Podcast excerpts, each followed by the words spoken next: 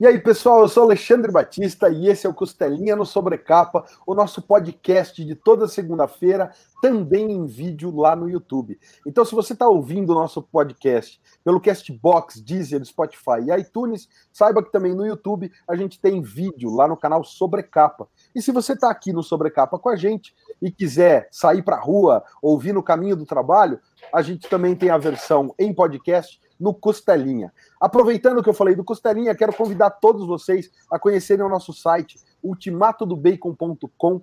Lá a gente tem mais matérias, reviews, guias, listas e todo tipo de conteúdo sobre cultura nerd e quadrinhos. Então, se você é fã desse tipo de coisa, se você vai visitar o Ultimato do Bacon, você não vai se arrepender do que você vai encontrar por lá. A gente hoje está, como sempre, com um dos podcasts que o Lucas mais gosta, meu grande parceiro de podcast, o mais rubro-negro de todos os membros do Ultimato do Bacon. Então eu vou chamar o Lucas aqui para ele poder apresentar para vocês o nosso convidado. Salve, Lucas! Bom dia, cara. Seja bem-vindo, como sempre.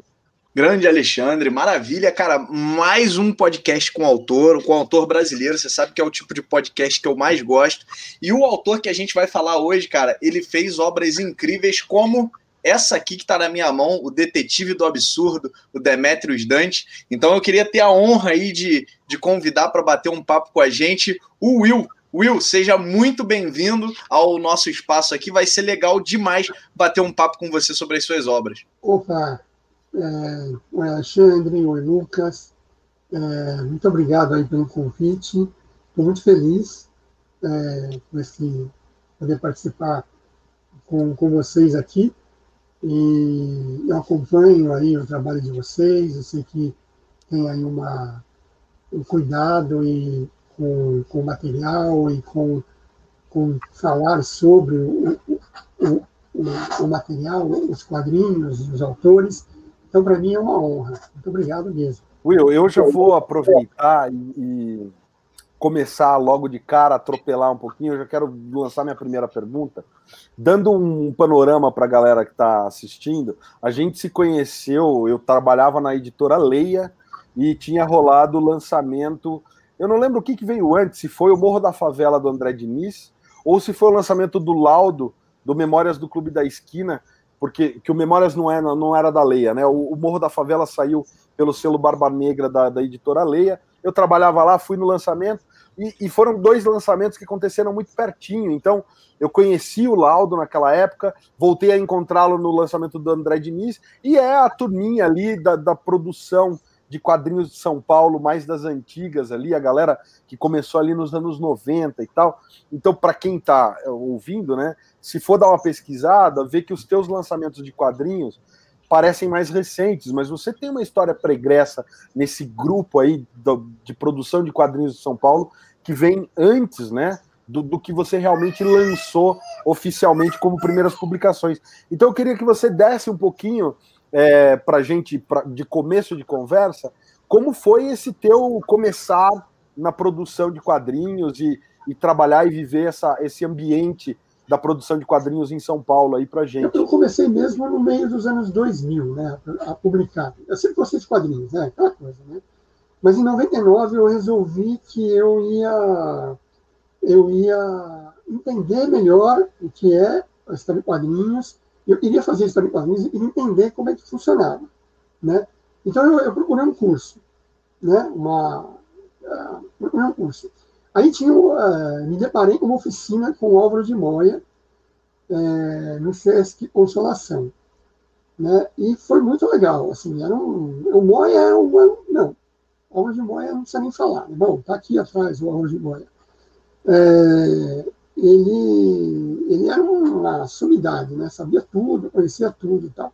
Essa oficina foi muito bacana porque ele trazia um monte de gente. Ele, ele era o coordenador, mas nessa oficina passou assim, tinha o Laerte, tinha o, o, Fernando Gonzalez, tinha o Luiz G, o Jal, o Gual, é, tinha o Klebs, tinha o Roger Cruz, tinha, meu, o Líbero, cara, uma, uma galera assim, fantástica. Então foi muito bacana. A partir daí, eu me juntei com uma turma, uma turma do curso mesmo, né? muita gente que estava nesse curso aí, depois continuou fazendo, gente que está na área, né, depois. me juntei com uma turma e a gente começou a fazer um grupo de estudos. Né? Só a gente ficou falando, falando, falando, porque nessa época, em 2000, publicar quadrinhos no Brasil era meio complicado. Né? Assim, é, é, é, se falava-se assim, isso, ah, publicar quadrinhos no Brasil de forma independente, não existia essa coisa de forma independente, né? esse conceito. Né? Apesar de, se você pensar, né, é, o Marcati está aí desde sempre publicando de forma independente. Né? Mas, enfim, aí a gente, a, a gente fez um grupo, começou a falar, né? a gente se reunia na oficina Oswald de Andrade, e a gente ficou por uns quatro anos falando, falando, falando, e chegou uma hora que falou, e agora? A gente vai ficar falando a vida inteira? Aí resolvemos fazer um fanzine. E aí foi um fanzine chamado Subterrâneo. Foi nesse fanzine que eu comecei a publicar, pela primeira vez, quadrinhos. E foi aí também que eu, eu comecei a entender como é que é editar quadrinhos, como é que era divulgar quadrinhos. E, e, e a partir desse fanzine eu, eu fui conhecendo um monte de gente. Né? É, fui conhecendo essa galera, por exemplo, que você falou, né? André Diniz, é, o Aldo, é, todo mundo, né? O Daniel Esteves, o Cadu, pessoas que se tornaram meus parceiros depois em trabalhos e tal. Então, assim, no começo foi mais ou menos esse, né? É, entender o que era o quadrinho, tentar entender o que era o quadrinho, reunir com uma turma e fazer e criar um fanzine e com esse fanzine me inserir no contexto né, no meio dos quadrinhos. Bacana demais. É aproveitar, inclusive, citar aí alguns fanzines da época, né? Tinha o Nona Arte, que eu acho que o André Diniz e o Éder, Antônio Éder, que era o Antônio Éder, o André Diniz, tinha o Assagu, que era do Maurício Brancalion, tinha o Dossiê Informal, que eu não lembro quem estava no Informal, mas enfim, tinha uma série de fanzines maravilhosos nessa época em São Paulo, né? Sim, e a gente agora chega aí com Demetrius Dante completando 10 anos. Então vou passar a bola para o Lucas para falar um pouquinho do Demetrius. Boa. Alexandre, para a galera que não conhece, né? Demetrius Dante aí, ó, tá aí as edições lançadas. Não quero dar inveja em ninguém, não, mas as minhas estão autografadas, né? Então estão aqui as edições lançadas mais recentes aí pelo Will. E a galera que, que não conhece ainda o Demetrius Dante, eu queria dar uma já um aviso assim que é bem legal. O Alexandre falou que é um personagem que tem 10 anos, mas galera, dá para começar a ler tranquilamente pelas edições que você encontrar. Tá? É um personagem que ele tem uma mitologia muito rica, muito bacana, mas muito acessível. Então é fácil de você pegar uma revista do Demetrius Dante e você começar a se envolver com, com a temática a partir dali. Will, eu queria começar te fazendo duas perguntas. A primeira é que você contasse um pouquinho como é que foi a ideia do surgimento do, do Demetrius, né? Como é que foi essa ideia aí da, da vinda do Demetrius. E eu vi que durante um bom tempo você publicou HQs online. Eu queria que você contasse para o pessoal é, do HQs online do Demetrius, né? Como é que a gente pode fazer a leitura dessas outras HQs também, que acabam complementando bem demais essa experiência, né? Então, como eu disse, assim, eu, a, a gente tinha o Subterrâneo, né? No subterrâneo, eu comecei a publicar o Sideral Man, né, que é aquele outro personagem, que é um super-herói, né, meio na gozação, né, meio no, no humor. É, aí, em algum momento, assim, acho que ah, 2008, né, não, 2008, eu, eu resolvi dar um tempo, assim, eu falei, ah, eu vou, eu quero publicar outra coisa, né, eu quero fazer outra coisa aqui no, no, no subterrâneo. Perdão. Aí, é, o que acontece? Tinha lá um, um personagem no, no subterrâneo que chamava Derek. Ele era um detetive, né, é, do Márcio, né, um amigo do Márcio. E o Márcio ele deixou de publicar o personagem no subterrâneo também. Né? Eu falei, pô, ele deixou de publicar, eu queria publicar, eu queria fazer um detetive, já que saiu um detetive, eu vou fazer um detetive. Né? Aí, quando eu comecei a pensar, eu, a minha inspiração é Dylan Dog e Hellboy, que eu gosto muito, né? São dois personagens que eu curto pra caramba. E aí eu queria fazer um detetive, mas que não fosse um detetive, ah, todo bonitão, não. E um cara comum. Então você pode ver que ele é meio gordinho, né? Ele é meio. Tem um, queria que ele fosse uma pessoa, um, um personagem, assim, que que se passasse é bem comum. Assim. Se você encontrar, cruzar ele na rua, não tem nada que vai dizer que esse cara tem alguma coisa. Apesar ele tem. No começo, ele até tinha aquele estereótipo, né? ele usava aquele azar e tal, que depois eu abandonei. Né? Ao longo das histórias, eu, eu tirei isso, esse visual dele. Hoje ele tem um visual mais despojado, justamente para combinar com essa coisa aí do, do comum, né? Do, de ser comum. Então, é assim, basicamente foi isso. Aí, ah, bom, aí curiosidade, né? O nome. Ah, eu queria. Dante, eu sabia, era o nome que eu queria. Né? Eu gosto muito do, da Divina Comédia, né? Do, do, do, do Alighieri. É, e eu sabia que Dante era o nome que eu queria. Mas eu queria que tivesse, o outro nome também tivesse o D, justamente porque a, a brincadeira com o Dylan Dog, né? Então, isso eu também sabia desde o começo. E eu, eu fiquei assim, eu, eu, vai ser o Dante e o nome vai. Então, eu fiquei um tempo, porque o subterrâneo ele era, ele saía a cada dois meses. Então eu tinha um tempo aí para bolar. Né? Então eu fui criando o visual do personagem, enquanto eu esperava o nome aparecer na, cabeça.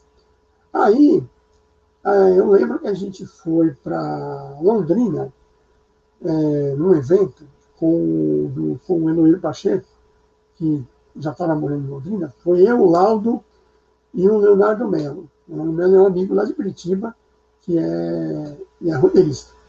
Aí a gente foi para o evento, e eu lembro que nesse, no dia do evento, a gente foi para o evento e tal, e voltou para a casa do Eloy, a gente estava, ficou na casa dele, e estava chovendo para caramba, não dava para sair para lugar nenhum. Então a gente ficou lá conversando, tomando cerveja conversando. E aí, no meio da conversa, o Leonardo Melo, o pessoal sabia que estava atrás do nome e tal, o Leonardo Melo me solta o Demetrius. Eu falei, pronto, fechou. Vai ser Demetrius. Demetrius Dante, que eu achei que foi, combinou son, o sonoro, assim, né? para mim, né? na, minha, na minha concepção, deu uma sonoridade muito boa. Né? Então foi a, essa foi mais ou menos a, a, a gênese. E ele começa assim, essa coisa de é, investigar casos do, do, de lendas urbanas, né? É, por isso que eu chamei de detetive do absurdo, porque o Ginandão é detetive do pesadelo, né? Então, assim, eu não tenho nenhum pudor de dizer que realmente é muito inspirado e, e, e eu, eu tento fazer igual, porque não dá para fazer igual, mas eu tenho essa, esse carinho aí e, e, tento fazer as histórias é, por esse caminho. É, um online, as histórias que tem até o momento, elas estão no site do Petisco, né? petisco.org barra Demetrius Dante. É, ali tem algumas histórias. A maioria das histórias que estão lá estão no gibi também. Né? Ah, da, da, já está tá no gibi também. É, algumas elas foram feitas primeiro no site, aí quando eu fui lançar o gibi, eu, eu, eu resolvi colocar no gibi, lançar, publicar também no gibi. Tem uma história que só tem lá, que é justamente a história que brinca com a Divina Comédia, né, que é a Divina Comédia de Demetrius. Essa só está no petisco. Eu achei interessante, Will, é, vendo aqui, né? Primeiro, pô, a gente tá falando de um personagem de 10 anos, né? Então, quando eu fui ler, a gente sempre fica com aquele receio de caramba, será que eu vou conseguir acompanhar? E é, um, é muito pelo contrário, é, é, super acessível. Você cita, dá o tom, a temática e o tom da história muito no começo, então isso facilita demais. E você faz umas brincadeiras com, com o Dylan Dog, né? Nessa edição aqui. Uh, que, que, também saiu, que é o Detetive do Absurdo está de volta, você brinca, ele vai em dado momento na, na livraria do Homero, né? E, e, ele pede uma, uma HQ da Julia Kendall e, e, o Homero brinca com ele e fala: Poxa, sempre achei que você lesse mais Dylan Dog. Ele fala: Não, eu, eu prefiro coisas mais pé no chão tal. Então isso é bem legal. Uma, uma pergunta que eu ia te fazer, é, é Will, ainda em cima disso, né? do, da, da, temática das histórias, você cria histórias que elas brincam com essas lendas urbanas, mas elas não são histórias pesadas, né? Você citou o Hellboy, por exemplo, tem histórias do Hellboy que eu dificilmente eu recomendaria para uma criança ler, por exemplo, né? Porque são histórias que elas mexem ali com um misticismo mais pesado, tem um nível de violência maior e tal. E aqui no, no Detetive do Absurdo, no, no Demetrius Dante, você vai por um outro caminho. Eu tenho a sensação de que as histórias são mais leves, elas são divertidas, por mais que elas tenham essa temática realmente de, de sobrenatural. Na tua cabeça hoje, Will, e aí quando você criou também o personagem, como é que você fez essa composição de não pesar demais a mão, mas ainda assim ter o sobrenatural? O que, que você estava buscando nesse, em termos de, de tom mesmo de história? Tem muitas histórias que são escritas por outros roteiristas, não são minhas histórias. Né?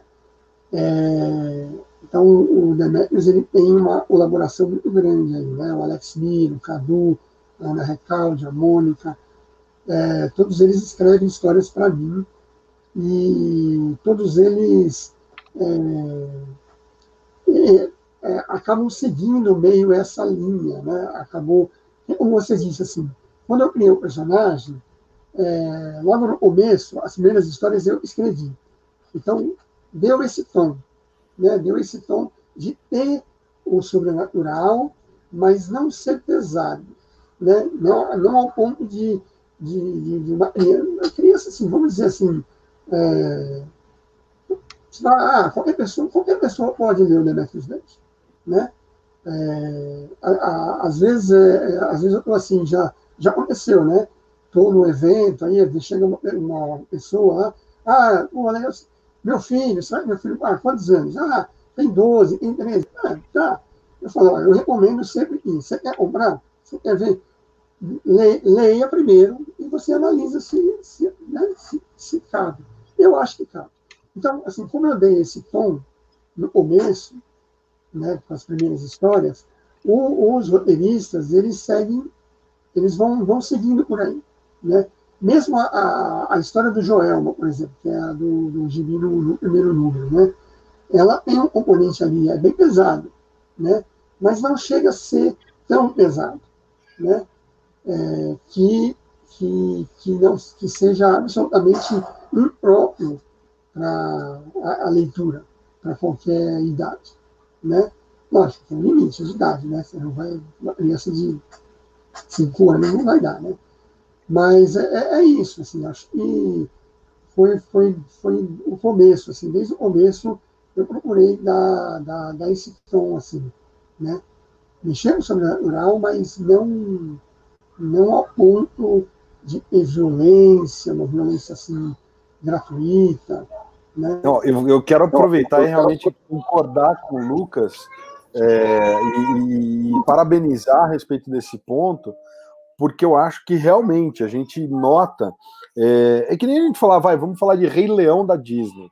A morte do Mufasa é uma coisa pesadíssima, e mas está ali apresentada de, de, Na verdade, acho que os temas, né? A gente pode falar praticamente de quase tudo, né? Dentro de um certo limite, como o Will comentou, mas depende muito da forma como você apresenta para a criança. E eu acho que realmente isso, para quem está ouvindo a gente, o Demetrius Dante, apesar de mexer com é, um certo misticismo e tudo mais, ele tem realmente, como o Lucas falou, como o Will acabou de, de explicar, essa, essa, esse cuidado na hora de mostrar a aventura. Então, realmente, é, me pareceu bem leve e muito bacana, porque são temas que me, me, me encantam, assim, acho bem, bem divertido.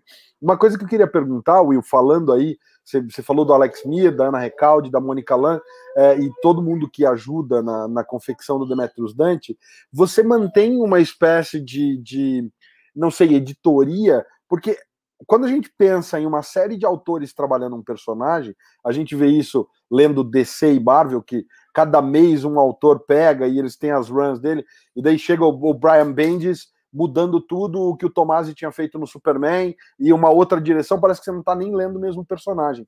No Demetrius Dante não tem isso, eu sinto.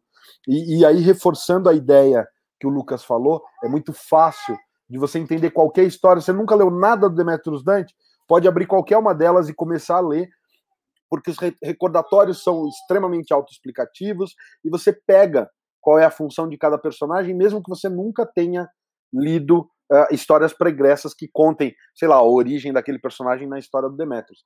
E a minha pergunta, de novo, volta. Com tanta gente contribuindo, você tem uma espécie de editoria sua para dizer, olha, é assim, é assado? Porque o Demetrius tem uma característica muito é, uniforme em termos de quem é o personagem. Eu não li nenhuma história que eu falei assim, nossa, cara, o Demetrius tá, tá estranho nessa história ou agindo de uma maneira estranha. você identifica que é o mesmo cara em todas as histórias. Então, você faz isso ou fica aberto aos, aos escritores? Existe um. Sempre existe uma conversa, né? Quando, quando vai ter alguma história, vai começar alguma história, vai fazer, sempre tem uma conversa.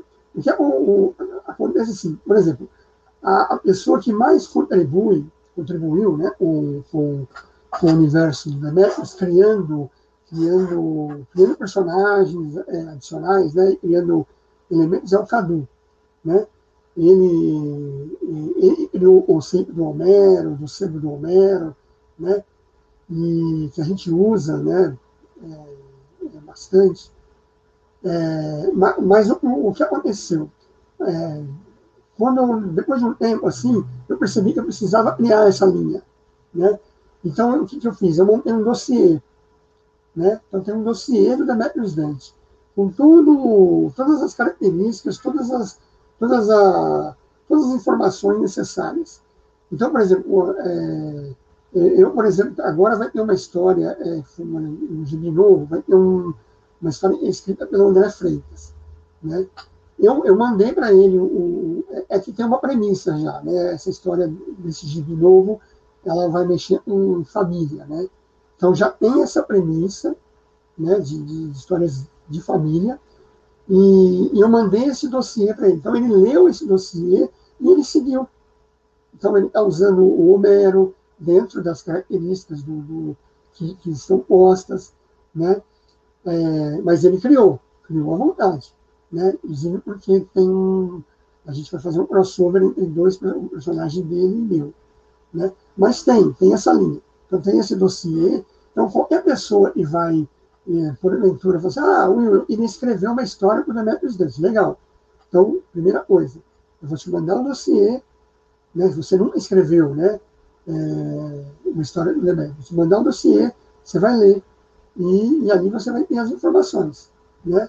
E não precisa ficar preso, porque senão você também perde um pouco da espontaneidade. Mas é importante, justamente por isso que você falou. Eu achei, né, é, que bom que, que que, que você percebe isso, né? Então, é, e é legal que as pessoas percebam isso. Existe, é o mesmo personagem, né? É o Alex Miller escrevendo, é a Mônica escrevendo, é a Ana escrevendo, mas é o mesmo personagem. E, e, é uma coisa interessante, porque as histórias que a Mônica escreve, elas são, elas fogem um pouquinho da linha é, principal do Demetrius. Mas, mesmo assim, ela consegue ainda escrever sobre o mesmo personagem. É sensacional, eu estava até é, me lembrando, quando eu estava lendo Demetrius aqui, da, eu quando era garoto eu adorava terror, né, mas terror em livro, em quadrinho, mas coisas leves, né, quando eu tinha 12, 13 anos e tal. E, e são livros que eles dialogam com qualquer idade, mas eles eram permissivos para quem tinha 12, 13 anos eu lendo aqui o Demetrius, e aí pegar um pouquinho do que o Alexandre falou, né, de que a gente pode falar de tudo desde que a gente saiba apresentar, eu me recordo muito da, da saga do Tio Patinhas, do Dom Rosa, né, que ele mata os pais do, do Tio Patinhas, mas como o Alexandre citou o Rei Leão, de uma forma que, que é palatável para o público mais juvenil, e isso eu acho muito legal. Fora a parte de, de acessibilidade, né, que pô, eu posso pegar qualquer edição e ler, e isso é legal demais também, né, e a gente se envolve e a gente vai buscar as edições anteriores, vai, né, aí, aí começa aquela caça do colecionador colecionador que é tradicional. É, eu queria te fazer, Will, uma pergunta. Eu estou aqui na minha mão com as quatro edições mais recentes do Demetrius, né? Então elas estão aqui, ó. Para a galera aí que não, não tem ainda, a, dá para adquirir, né? Will, me corrija aí se eu estiver falando besteira. Mas eu queria saber o que, que vem pela frente aí para o Demetrius. Se você pode adiantar alguma coisinha para gente, se já tem alguma próxima aventura preparada, para a gente já poder ficar aqui na expectativa. Sim, primeiro, dá para adquirir né? ainda tem todas as edições, ainda, ainda estão aqui. É, só entrar em contato comigo, né? E beleza. O que, o que vem por aí, né? Vem por aí. Como eu disse, assim, é, o próximo gibi ele vai falar de família, né? A ideia é fazer, chama o projeto é Alma de Família, né? É, eu comecei falando, achando que eu ia fazer um gibi grande, né? É, com muitas histórias e tal, mas depois eu, eu resolvi fazer, dividir esse álbum de família em mais edições. Né? Então, o que é álbum de família? é, fazer histórias do Demetrius é, no passado, no presente também, mas no futuro, que tem a ver com família, com a família dele, é, ou, ou, família, né? E, então, uh, tem aí tem uma história que já está pronta, né? Foi escrita pela, pela Mônica, só está faltando uns ajustes lá, né? Que é no passado, o Demetrius, é o Demetrius é, adolescente, né? Tem uma história que é no futuro dele, é, ele mais velho, né? E, uma história que é no passado, mas é mais antigo ainda. Né? ele é, mais, mais, moleque ainda, né?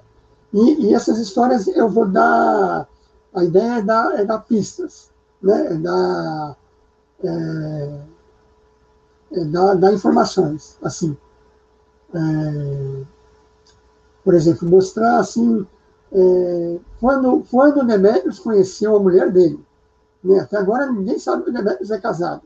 Até agora Demetrius não é casado. Mas ele será casado, ele, ele vai casar em algum momento. Né? É, é falar sobre o pai do Demetrius. Que o pai do Demetrius desapareceu em algum momento da vida dele. Então a ideia é isso, esse álbum de família é brincar com isso e dar essas pistas. Né? E dando essas pistas para as pessoas né?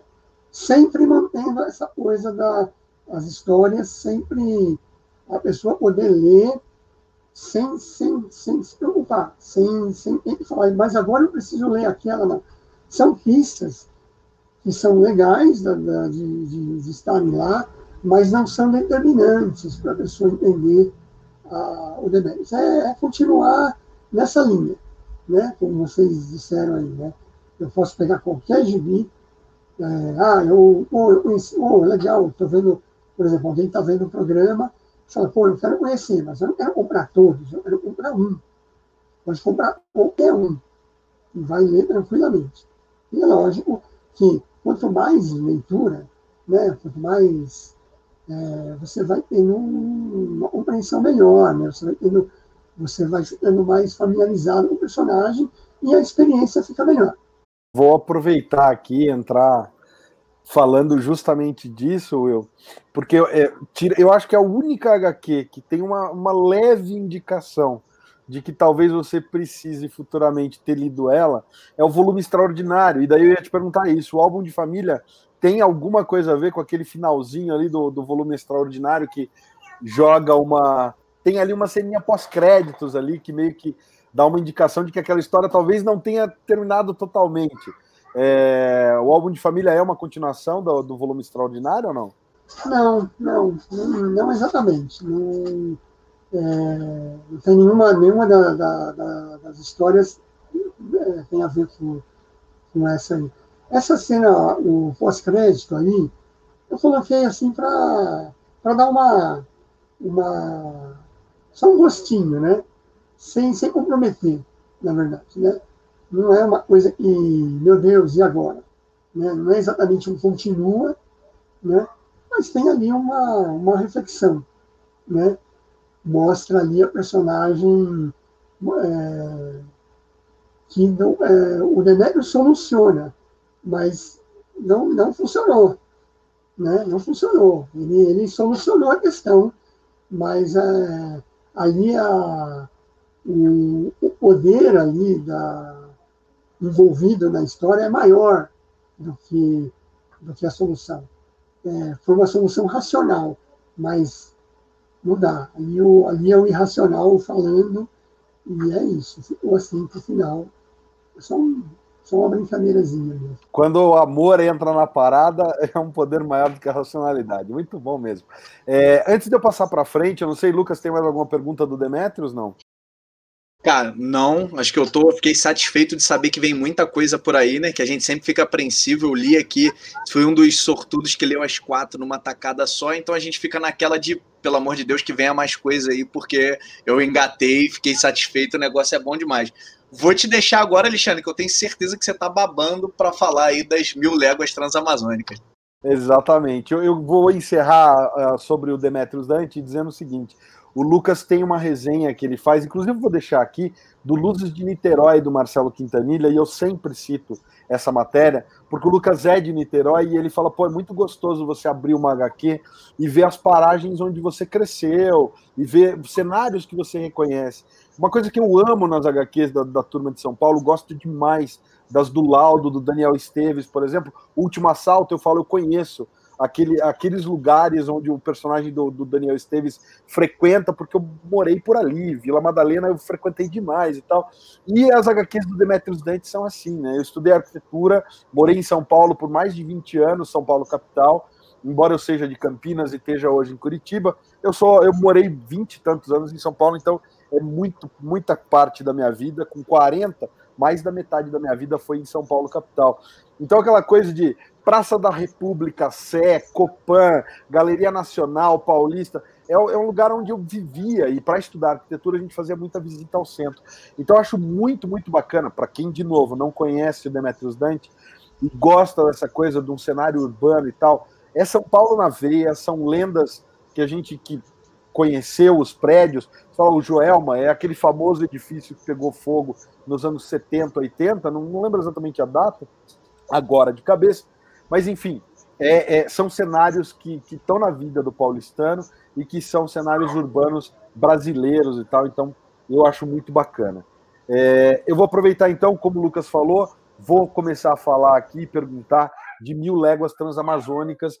É, para quem não conhece, é uma ideia do Will com roteiro desenvolvido pelo Spaca. A premissa é sensacional. Eu, eu achei assim incrível, muito bacana mesmo, porque o Barão de Mauá que depois se tornou Visconde de Mauá. Ele foi um cara, ele era banqueiro, mas ele foi um dos caras que ajudou muito o Brasil a evoluir nos campos de ciência e tudo mais. Quem conhece um pouco da história sabe que o imperador Pedro II foi o cara que trouxe fotografia para o Brasil, museus, cultura, arte, e um dos grandes responsáveis por conseguir também ajudar isso e, e promover esse tipo de coisa no Brasil foi o Barão de Mauá. E eles são contemporâneos de Júlio Verne, escritor, Gonçalves Dias, poeta brasileiro. Então, a gente tem uma série de coisas que o Will traz na, na, nessa HQ como conceitos e, de novo, roteirizado pelo Spaca, e que é uma mistura muito bacana. Então, na premissa, Barão de Mauá inventa de, de fazer contato com, com Júlio Verne e eles desenvolvem essa, esse navio aqui voador, que é o Irapuru, saído de um dos livros do Júlio Verne. Eu não vou falar muito para não dar spoiler, mas é muito bacana porque é Verne e Mauá fazendo uma grande aventura aí pela Amazônia. Então, Will, da onde você veio com essa ideia? Porque depois que a gente olha, parece óbvio, mas eu queria dizer assim, ele tem um clima, para quem não leu ainda, ele tem um clima de De Volta para o Futuro, parte 3, aquela coisa de, sabe? Ele tem aquela, aquele sabor do steampunk, para quem gosta de steampunk. Ele tem a delícia das aventuras dos livros do Júlio Verne. Quem leu Viagem ao Centro da Terra, é, 20 mil léguas submarinas, A Volta ao Mundo em 80 Dias. Eu sou aficionado por Júlio Verne, então ele tem esse espírito. Da onde se tirou isso, Will? Pelo amor de Deus, me conta mais, cara. Você sabe, eu fiz, eu, eu, eu fiz uma. Eu desenhei a adaptação do 20 mil léguas submarinas, né, pela editora Nemo. Né? Muita gente acha eu, eu fui, que eu fiz o, o Mil Léguas porque eu desenhei, eu fiz o 20 mil adaptação, mas não foi. Apesar de ter saído depois, essa ideia de juntar o verme e o Mauá, ela vem antes. Né? Isso é uma ideia que eu tive, acho, é, 2009, né? O que acontece? Estava lendo uma biografia do, do Mauá, né? do Jorge Caldeira, uma biografia muito boa, assim, demais, e eu estava simplesmente maravilhado. Assim, eu já conhecia né, toda a história, assim, toda a história, não, conhecia a coisa do Mauá, ele tinha sido um grande empreendedor e tal, e tinha trazido muito, muito progresso para o Brasil, né? Sempre tentou, foi muito combatido, né? Porque aquela, aquela elite retrógrada que sempre permeia o nosso país, infelizmente, né? E ele sempre tentou, né? O Dom Pedro é, quando ele tinha lá os gabinetes mais progressistas, ele ajudava, mas como ele também era um, também ficava meio ali preso, então não podia fazer muito. Então eu estava super empolgado com isso, né? Super, super, né? E, e, e eu fui fazer um curso de criação de personagem histórico com o Spark, justamente. Né? E aí, na hora da aula, ali, né, não, tem um exercício, tem que fazer ali, né? Então, vamos lá, gente cria aí. Aí eu pensei, pô, Mauá, né? Mauá, né? Que justamente o, o, o curso era esse, né? Pegar uma figura histórica e como transportar ela para uma história em quadrinhos, né? O que fazer, né? É, até que ponto, né? Usar a realidade, é, o que, que, pode ser ficcional é, inserido, né? No, no, nessa história. Era isso, era essa a brincadeira. Eu falei, pô, Mauá, estou super empolgado. Estava com o livro, inclusive, né, na, na, na, bolsa, né, no, no, dia do curso. E aí, Mauá e Verne. Eu pensei, pô, o Verne, né? Júlio Verne, eu sempre, nossa, eu adoro o Júlio Verne, né? Desde, desde moleque, assim, acho que eu comecei a ler Júlio Verne quando eu tinha uns 12, 13 anos. É, o próprio 20 mil léguas eu já li um monte de vezes, eu li quando eu era bem menino, aí depois eu li um pouco mais para frente, né? eu li novamente quando eu fiz a adaptação, quando eu desenhei a adaptação, enfim, e li outras obras. Né? E aí, aí saiu assim, aí ficou. Né? Eu apresentei, ah, legal, está, pô, que bacana, Júlio Verne, lá tal. Aí beleza. Aí ficou lá, né? Lá, tem o desenho e tal, ficou lá. Aí, um belo dia, o Spaca me mandou um e-mail e fala assim, Will, aquela história lá do Verne Mauá? Falei, ah, sei, tá lá, né? Você não vai fazer? Falei, vai, em algum momento eu vou fazer. Aí as coisas já estavam avançando, né? Aí, aí você vai fazendo coisa, fazendo coisa, tá? Né? E aí a gente avança. De vez em quando, a cada seis meses, sei lá, um ano, ele. E aí, Will, e aquela história? A gente se encontrava eventualmente. E aí, Will, e aquela história? Aí, só que eu fui fazendo as coisas, né? Entrou a coisa da Nemo, fiz a adaptação, 20 mil léguas, fui fazendo outras coisas, a coisa foi ficando. E, e num determinado. Aí teve uma hora, aí em 2014, né? 2014. Aí o Spaca falou: e aí? Pô, você não vai fazer de novo, né? Ele perguntando. Eu falei: tá, eu vou fazer, mas você não quer escrever o roteiro? Aí ele ficou assim: pô, mas eu vou escrever o roteiro? É, mas a história é sua. Eu falei, sim, mas você é um cara que já tem uma baita pesquisa aí do, do, do Brasil Imperial, né, por causa dos seus livros aí, o Dom João Carioca, As Barbas do Imperador, o Debré, um monte, né? Aí ele, ele pensou, ele falou, tá bom, eu vou escrever. E aí a gente começou, né? E aí em 2014, é, como estava muito em cima da hora, eu lancei uma... A gente lançou só um preview, a gente lançou só 10 páginas. Eu fiz uma, uma revista com o Sam Hart, chamava 2 vezes 10 que era comemorando os 10 anos de carreira minha e do Sam. Né?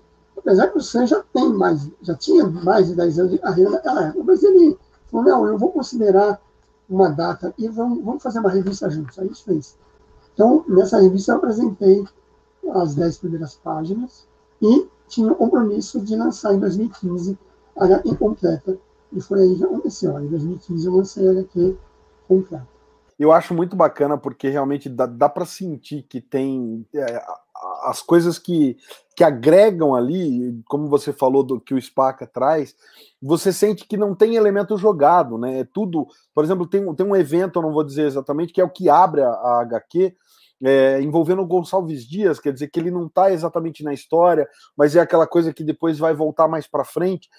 E, e, e, é bacana, porque é o tipo de, de, informação que, a menos que você tenha realmente pesquisado a fundo o tema, é, você não vê nas historinhas mais leves, mais leves não, que eu digo mais rasas, né? Então, o que dá para a gente sentir, a gente sente realmente que ela tem um nível de profundidade dos eventos e das coisas contemporâneas do Verme do Mauá que, que, que, sai do que é o, o básico. Eu vou passar a bola para o Lucas para não ficar só eu babando ovo, porque Eu fiquei apaixonado pela HQ. É, bom, falando da, da Mil Léguas Transamazônicas, né? Eu, o Will já falou aí bastante da, das ideias, de, de como ele juntou. Eu queria te fazer uma pergunta, Will, que é o seguinte: vou fazer uma pergunta aqui que eu não sei se você vai poder me responder, mas vamos lá. No final da HQ, você deixa uma palhinha ali para uma possível uma possível continuação, né, e tal, e, e, expandindo um pouco mais esse universo. Você acha, na tua visão, ainda tem muito pra gente, ainda tem mais desse universo pra gente ver aí? Ou foi só aquela palhinha de final ali para deixar o lugar, o, deixar o pessoal animado? Quando, quando eu fiz esse final, né, ou um final aberto, digamos assim, ou com possibilidades, né, naquele momento, em 2015, né, já se, né, já se passaram muito tempo, já se passaram muitos anos. É, eu até eu até tinha assim uma uma, uma, uma vontade de fazer uma continuação, né? De, de pegar essa história e, e, e, trabalhar ainda, né? Mas aí, assim, as coisas vão passando, né? É, você vai fazendo outras coisas, vai, vai, né? O foco vai mudando e você acaba não voltando, né? É, é, uma, é, é uma história longa, né? Assim, é uma história é, que, fazer quadrinhos não é fácil. Né? Quer dizer, nada no mundo é fácil, mas fazer quadrinhos não é fácil. Né? É, é trabalhoso, demanda, demanda tempo. Né? Então, às vezes, você não. Né, é um tempo que às vezes você não tem. Né? Mas, assim, depois que vocês. Né, você, a gente conversou aí é, fora, né, já no, eu conversei bastante com o Alexandre um dia para trás aí, é, confesso que fiquei mexido, assim, né? Fiquei bem, bem pensando assim, nossa, puxa vida, voltar nisso aí, né? Porque tem muita coisa, né? Como é que o Irapuru ficou lá, né? É, quem leu a história sabe do que a gente está falando, né? Como é, o, como, é que ele, como é que ele ficou lá, né? É, e, e, e, as Amazonas, né? É, né? E, e, e, o, e o velho Mauá, né? O que aconteceu? Quer dizer, na vida deles a gente sabe o que aconteceu, na vida real, né? É, então, assim, isso é tudo que você fica, pô, podia fazer, né? Uma, mostrar um pedaço, mostrar um, um antes, né? Um, um pouquinho antes do final, mas para chegar no final, não sei, né? Ou, ou, ou dali para frente, né? O, o que, que aquele barco né, poderia ser, né, estar ali. Então, sei lá, confesso que eu fiquei assim, bem.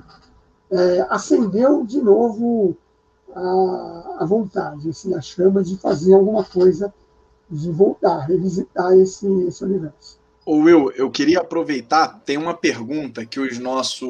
A gente já se encaminhando aí para o desfecho do nosso bate-papo, mas tem uma pergunta que os nossos leitores do, do Ultimato do Bacon e, e, a galera que assiste a gente aqui no Sobrecapa pede muito para a gente fazer. A gente troca muita ideia com autores nacionais e tem muita gente que conhece autores nacionais aqui assistindo o, os nossos bate-papos, né? E tem uma pergunta que o pessoal pede sempre para a gente fazer, que são as obras que você, Will, indicaria indicaria para quem quer conhecer o teu trabalho. A gente aqui falou de duas obras sensacionais tuas, né?